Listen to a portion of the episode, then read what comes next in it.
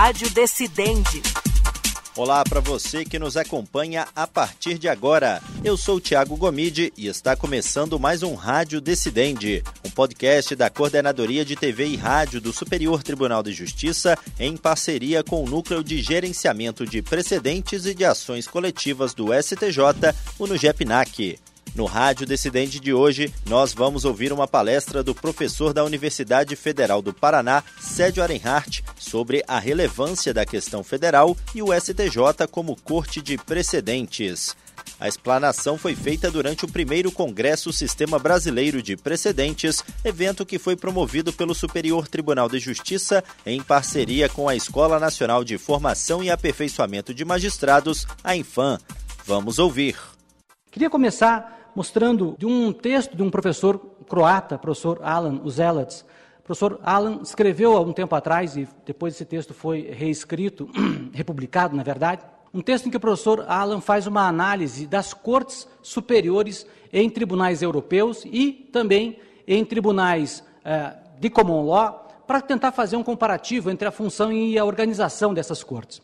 Né? O que se vê, e essa é a conclusão a que chega o professor Alan Zeletz nesse texto dele, é que, normalmente, as cortes que trabalham ah, com pequeno número de juízes, ou são cortes ligadas a, tri a, tribunais muito pequenos, a jurisdições pequenas, a países pequenos, ou então são cortes que trabalham numa forma mais atrelada, mais eh, ligada ao modelo de precedentes. De fato, como se vê aqui, a maioria dos tribunais europeus conta com muito mais magistrados em tribunais superiores equivalentes ao Superior Tribunal de Justiça, é, é, ou eventualmente até ao Superior Tribunal de Justiça e ao Supremo Tribunal Federal, do que a, a, aquilo que nós vemos, por exemplo, na realidade dos tribunais norte-americanos ou anglo-americanos de modo geral, e também naquilo que nós vemos é, o sistema brasileiro, ou dentro do sistema brasileiro. O que dá um indicativo de que realmente nosso tribunal foi um tribunal vocacionado para ser uma corte de precedentes. A ideia de criar o STJ nos moldes do Supremo Tribunal Federal e o Supremo Tribunal Federal nos moldes da Suprema Corte norte-americana já mostra que, pelo menos em termos organizacionais, a ideia realmente atrelada ou imbricada nesse, nesse tribunal brasileiro era a de ter aqui um tribunal de precedentes. Né? Isso se vê facilmente pela composição do tribunal, pela forma é, do, que o tribunal tomou, né? e também pela própria lógica de constitucional, de atividade é, atribuída a essa corte. Porém, ao mesmo tempo, a gente sabe que a realidade é um pouco diferente e os números de casos que chegam a essa corte são números extraordinariamente altos. E claro que um tribunal de precedentes não tem como funcionar diante de um volume como esse de casos. Esse é um volume compatível com uma corte de revisão, como um tribunal de cassação, esse é um volume compatível com até uma corte local, mas dificilmente é um, é um volume adequado para uma corte que precisa exercer o papel de um tribunal de precedentes aos modos do que faz, por exemplo, o sistema norte-americano. Né? Essa dificuldade, me parece, sempre foi uma das grandes dicotomias, uma das grandes antagonismos que a gente enxerga na jurisdição superior brasileira. Né? Os nossos tribunais supremos tanto o Supremo Tribunal Federal como o Superior Tribunal de Justiça, embora sejam tribunais que, em termos de quantidade de magistrados, sejam tribunais desenhados para funcionar como cortes de precedente, pela herança processual brasileira, pela forma como nós aprendemos a julgar os casos, acabam sendo tribunais de revisão, acabam sendo tribunais chamados a examinar caso a caso as matérias que são submetidas ao Poder Judiciário de maneira geral, dentro da organização nacional. Isso é muito complicado, porque simplesmente há alguma coisa aí que não vai funcionar de maneira adequada. Muito por força disso é que, em algumas, alguns sistemas, e o Brasil se insere também aí dentro, né, se tem buscado oferecer algum tipo de resposta, algum tipo de mecanismo capaz de reduzir a quantidade de casos em que os tribunais superiores são chamados a atuar, de modo a permitir que esses tribunais realmente possam cumprir com a sua função e, em particular, com a sua função constitucional. Nós temos alguns exemplos aqui. É, eu cito aqui um, passagens de um texto do professor Leandro Giannini, um professor argentino que tem estudado especificamente o tema dos filtros é, nas cortes é, constitucionais, né, em que o professor Leandro tenta mostrar alguns caminhos que se tem adotado para resolver o problema do excesso de litigantes nas cortes superiores. E ele tenta agrupar essas formas de solução em dois grandes blocos de mecanismos de resolução desse tipo de problema. Um que vai tentar lidar com esse volume exagerado, acelerando a prestação jurisdicional em relação a esses temas, seja por meio de emprego de decisões monocráticas, seja por meio de outros mecanismos de especialização ou aumento da quantidade de magistrados que atuam perante essas cortes. Né? Ele mesmo faz uma crítica a essa solução, porque diz que, embora esse problema, embora essa forma de abordar esse tipo de problema auxilie a reduzir o excesso de litigância nas cortes superiores, ele não contribui para a verdadeira formação de precedentes, ao contrário, pode inclusive atrapalhar a maneira como se implementa um modelo de precedentes dentro de um sistema interno. E ao lado disso, a gente pode imaginar um mecanismo que vá trabalhar com seleção de casos e, portanto, com um, uma depuração das situações que chegam aos tribunais superiores, e é isso basicamente que a gente tem quando se pensa em filtros constitucionais, né, em filtros que vão limitar o acesso das questões a esses tribunais superiores. A experiência dos filtros não é propriamente uma experiência única brasileira, nem nova, dentro da ordem jurídica internacional. Vários outros países já adotaram mecanismos semelhantes a esses filtros. No entanto, ah, muitos desses países, aqui eu cito só alguns desses exemplos, muitos desses países trabalham com uma lógica quase que é, discricionária de oferta ao tribunal de um campo de atividade. Né? O que é um dado muito importante e muito interessante de ser pensado. Né? Porque, no fim das contas, à medida em que eu aumento a discricionariedade do tribunal em escolher as hipóteses e os casos em que vai atuar, eu também aumento o poder do tribunal de criar a sua própria agenda e eu permito que o tribunal também tenha muito mais controle sobre a quantidade de casos que é levada a ele.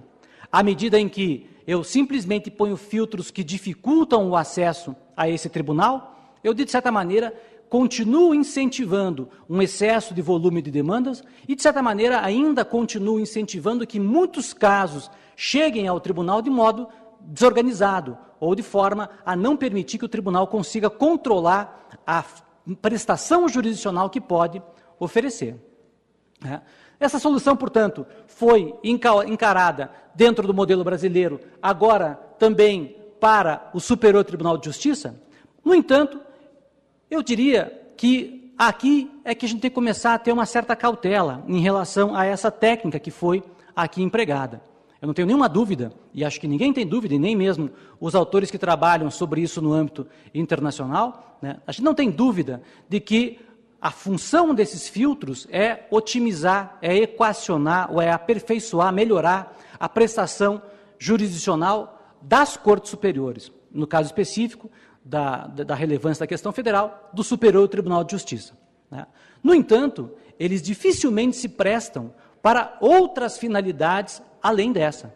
E aqui eu acho há uma questão importante a ser considerada, que é pensar sobre se esse excesso de litigância pode ser combatido por força da implementação de um sistema de filtros recursais, como é o caso desse filtro agora implementado no Superior Tribunal de Justiça, e também se ele é capaz de oferecer um instrumento efetivo de combate a essa litigância de massa. E o fato é que aparentemente, dificilmente nós conseguiremos resolver esses outros dois problemas do sistema. Ele, sem dúvida, é capaz de auxiliar, eu não acho que ele vai resolver, mas ele vai auxiliar a combater o excesso de litigância é, na Corte Superior, no STJ. No entanto, a força que isso vai ter para inibir a litigância excessiva, na minha opinião, é baixa. Né? E isso, de certa forma, é algo que também ah, o ministro Barroso e o doutor Frederico é, Monteiro, é, Frederico do Rego, né, já consideraram num texto que publicaram há algum tempo atrás, quando tratavam do problema da repercussão geral, ainda em relação ao Supremo Tribunal Federal. Né. Resolve-se o problema da Corte, mas não propriamente se resolve o problema do judiciário como um todo, em termos de litigância excessiva, e também não se resolve propriamente um problema outro, que daqui a pouco queria tratar rapidamente também com os senhores, que é o problema da formação dos precedentes em si considerada. A partir daqui, eu acho que é uma pergunta realmente a ser feita, que é fundamental, tá? que é saber qual é o papel que deve desempenhar essa corte, o Superior Tribunal de Justiça. Esse deve ser o espaço adequado para a solução dessa litigância de massa, para a solução dessa litigância repetitiva. É aqui que esse tipo de matéria deveria desaguar e é aqui que ele deveria ser resolvido? Será que o sistema de precedentes se presta a essa finalidade e é capaz de resolver o problema decorrente desse tipo de defeito interno ao sistema processual brasileiro? Para isso, eu acho, é fundamental que a gente, em primeiro lugar, rapidamente tente enxergar qual é propriamente o papel dos precedentes dentro de um sistema jurídico. Mas acho que é importante sim que a gente enxergue para que serve um precedente, por que, que essa teoria funciona dentro dos, das, dos países em que esse sistema funciona e como é que basicamente essa ideia funciona. Né? Não tenho dúvida de dizer que o problema do precedente está sobretudo atrelado a uma questão de segurança jurídica. Como disse o professor Daniel na manhã de hoje, né, a ideia que permeia toda essa lógica é perceber que os sistemas trabalham com normas, normas que são, ou regras, na verdade, que são textos e que textos carecem de interpretação. E que nessa interpretação é possível que haja várias interpretações viáveis e, no entanto, essa multiplicidade de interpretações gera muita insegurança jurídica. É, portanto, preciso que nós trabalhemos dentro de um modelo que seja capaz de oferecer, dentro das possíveis interpretações, uma que se não for a melhor, se não for a mais legítima, se não for a mais adequada, pelo menos seja a oficial, de modo a oferecer para todos nós segurança jurídica no nosso comportamento. Fundamentalmente, é aí que está a essência da base da teoria dos precedentes dentro dos sistemas em que essa lógica foi implementada. É imprescindível para quem pensa a teoria de precedentes enxergar que a teoria de precedentes só funciona a partir da determinação de fatos concretos. É a partir da determinação dos fatos jurídicos que servem de base a essa interpretação pontual que se extrai depois a possibilidade da determinação, claro que dentre outros aspectos, da determinação da ratio decidente, da superação do precedente, da distinção do precedente. É, portanto, na análise dos fatos que se concentra, em grande medida, a análise de uma teoria de precedentes. Né? Eu até cito um caso aqui, só para se ter uma ideia de uma análise, de um raciocínio pensado é, dentro de um modelo clássico de common law de precedentes, que é esse caso Donoghue, que é um caso muito famoso e muitas vezes abordado por vários autores do sistema de common law. É um caso em que uma senhora viajava com uma outra senhora e pararam em um determinado lugar. Uma delas pediu uma bebida enquanto a outra estava fora e na bebida daquela senhora que não havia pedido a bebida, havia uma lesma, havia um bicho. Né? E ela tomou aquela bebida, passou mal e depois foi tentar em juízo uma indenização pelo prejuízo que havia sofrido. Na Inglaterra da época, só se autorizava indenização por esse tipo de dano em razão de um prejuízo diretamente causado por um certo ofensor ou indiretamente causado por um certo ofensor. Mas não havia ainda a noção de, uma, de um dever de cautela objetiva, de um dever objetivo de é, cuidado do fornecedor.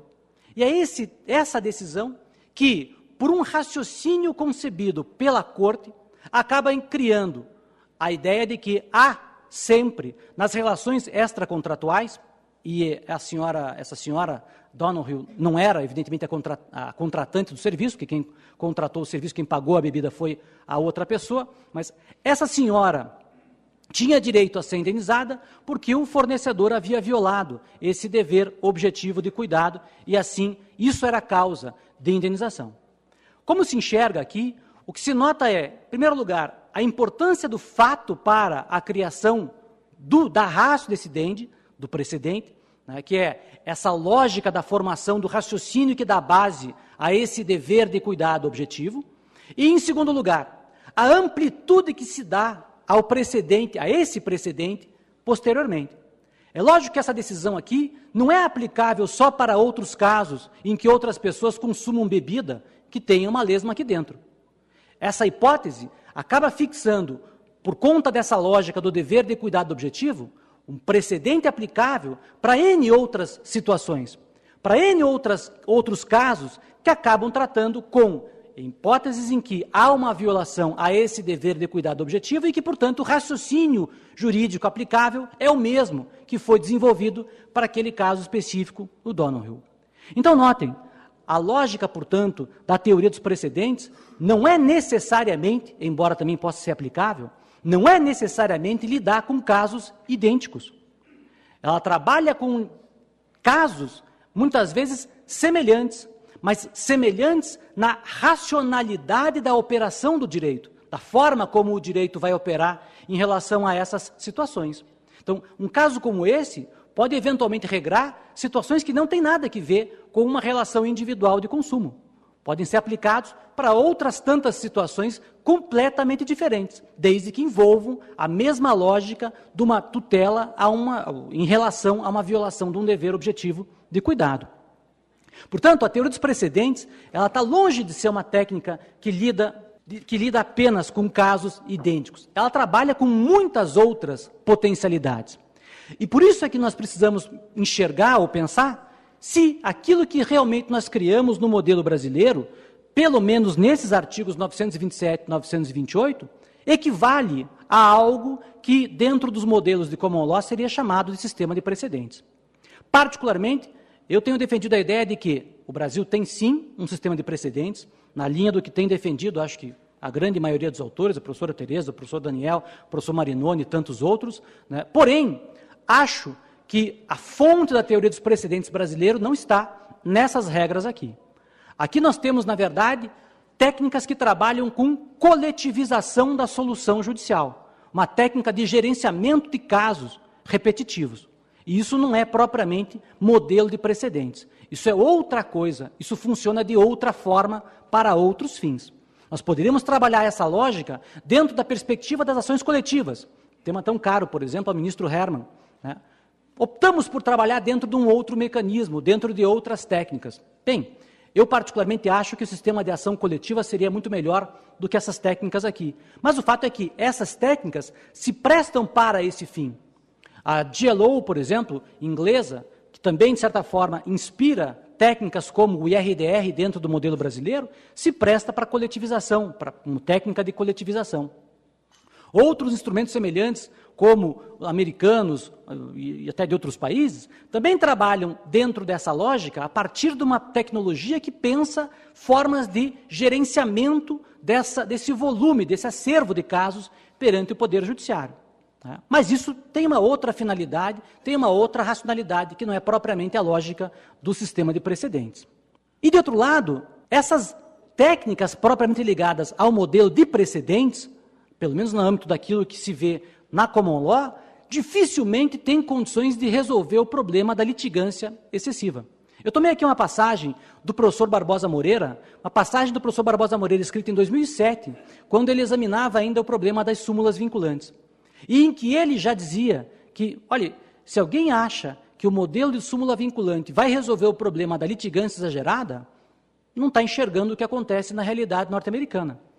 Né? Inúmeros precedentes lá são revistos e simplesmente lá o que acontece é que a litigância exagerada não é combatida por essa técnica.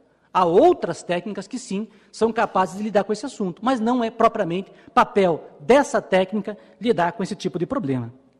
De modo que a gente pode sim e deve pensar no Superior Tribunal de Justiça como um tribunal de precedentes. No entanto, acho, a gente precisa pensar se também é função do Superior Tribunal de Justiça ser o âmbito que deve resolver o problema da litigância de massa dentro do sistema processual nacional. Se é aqui que esse tipo de problema deveria desaguar e deve ser resolvido. A meu ver, sem dúvida nenhuma, é fundamental que o tribunal, que o STJ, se enxergue como corte de precedentes e perceba que, como corte de precedentes, precisa de uma série de adaptações, digamos assim, ou de inovações na maneira como enxerga a litigância que chega até ele. No entanto, acho dificilmente nós podemos também colocar aos, ou atribuir ao Superior Tribunal de Justiça o papel de servir de ambiente para a solução de casos de massa. Acho que esse papel deveria ser muito mais bem desempenhado pelos juízos de primeiro grau, por meio de tutelas coletivas e instrumentos de coletivização, ou eventualmente por tribunais locais. Acho que esse tribunal, assim como é o caso também do Supremo Tribunal Federal, deveriam estar reservados para justamente a formação de precedentes capazes de gerar segurança jurídica. E para esse fim, há realmente uma série de outras considerações que precisam ser apontadas, que precisam ser examinadas. Né? Em primeiro lugar, o papel dos fatos perante este tribunal e o Supremo Tribunal Federal, como é que vai funcionar a determinação e a fixação desses fatos, coisa que é tão importante para a doutrina de common law, atrelado ao problema da determinação dos fatos, a própria questão da prova e da comprovação de fatos perante essa corte superior, o que também envolve todo um outro discurso jurídico, todo um outro problema, muito trabalhado hoje em dia pelo professor Luiz Guilherme Marinoni, no campo, sobretudo, do controle de constitucionalidade do processo constitucional, e o próprio papel da intervenção de sujeitos ausentes na formação desses precedentes. A maneira como atua como atuam os amiticuri, a maneira como atuam os especialistas que são capazes de aportar informações técnicas imparciais para a formação desses precedentes. Eu acho que isso tudo importa significativamente para um novo desenho dessa corte a partir do filtro de relevância instalado a partir de agora. Né? E por isso, evidentemente, a gente pode, ao fim e ao cabo, pensar quais são possíveis adaptações ou adequações que o tribunal possa vir a imaginar né, para adotar ou para cumprir essa função nova que lhe é atribuída. Né. Eu aqui faço alguns rápidos, é, alguns esboços de algumas sugestões. Eu acho que é, aqui se tem simplesmente um início de uma pesquisa, de uma análise de uma adequação do STJ ao seu novo papel constitucional, né, o papel que sempre teve, mas agora explicitamente atribuído a ele. Né? E, sem dúvida nenhuma, eu enxergo que, a partir dessa lógica, o STJ passa a ter um papel com maior ainda relevância como um tribunal da cidadania para governar e indicar para nós todos a maneira como nós devemos nos comportar e entender o papel nosso dentro da sociedade. Né? A partir da determinação desses precedentes, da fixação da compreensão adequada daquilo que é lícito, daquilo que é ilícito, daquilo que é legítimo, daquilo que não é legítimo, me parece nós teremos condições, e dentro de um ambiente evidentemente razoável, de casos para ser examinado, né, nós teremos, sem dúvida nenhuma, uma, uma, um trabalho é, de muito mais efetividade, de muito mais adequação dessa Corte às suas funções constitucionais. Para concluir, eu gostaria de encerrar com uma frase do ministro Sanseverino, uma frase que ele é, de, uma, de, um discurso que ele deu no Tribunal de Justiça do Rio Grande do Sul, há algum tempo atrás, em que ele descrevia é, o papel dos anteriores ministros do STJ. E o ministro, então, encerra a sua fala dizendo assim: encerra com uma frase do nosso Érico Veríssimo que talvez exprima o sentimento daqueles que já concluíram exitosamente sua trajetória no STJ. Em geral, quando termino um livro, encontro-me numa confusão de sentimentos, um misto de alegria, alívio e vaga tristeza Relendo a obra mais tarde, quase sempre penso: não era bem isso o que eu queria dizer. Talvez seja esse o sentimento daqueles que já concluíram a sua missão no STJ, mas certamente com seu trabalho desmedido. Ainda que não tenha sido exatamente aquilo que tenha querido dizer, colaboraram decisivamente para forjar uma grande obra em benefício da nação brasileira. Acho que essa também foi a, uma meta atingida pelo ministro Sanseverino. Muito obrigado. Essa foi, portanto, a fala do professor da Universidade Federal do Paraná, Sérgio Arenhart, sobre a relevância da questão federal e o STJ como corte de precedentes. Lembrando que essa palestra foi feita durante o primeiro Congresso Sistema Brasileiro de Precedentes. E esse foi mais um Rádio Decidente. E antes de encerrar, lembra você ouvinte que este e outros podcasts produzidos pela Coordenadoria de TV e Rádio do Superior Tribunal de Justiça estão disponíveis nas plataformas de stream de áudio de sua preferência. E você também pode nos acompanhar pela programação da Rádio Justiça. Até o próximo episódio. Rádio Decidente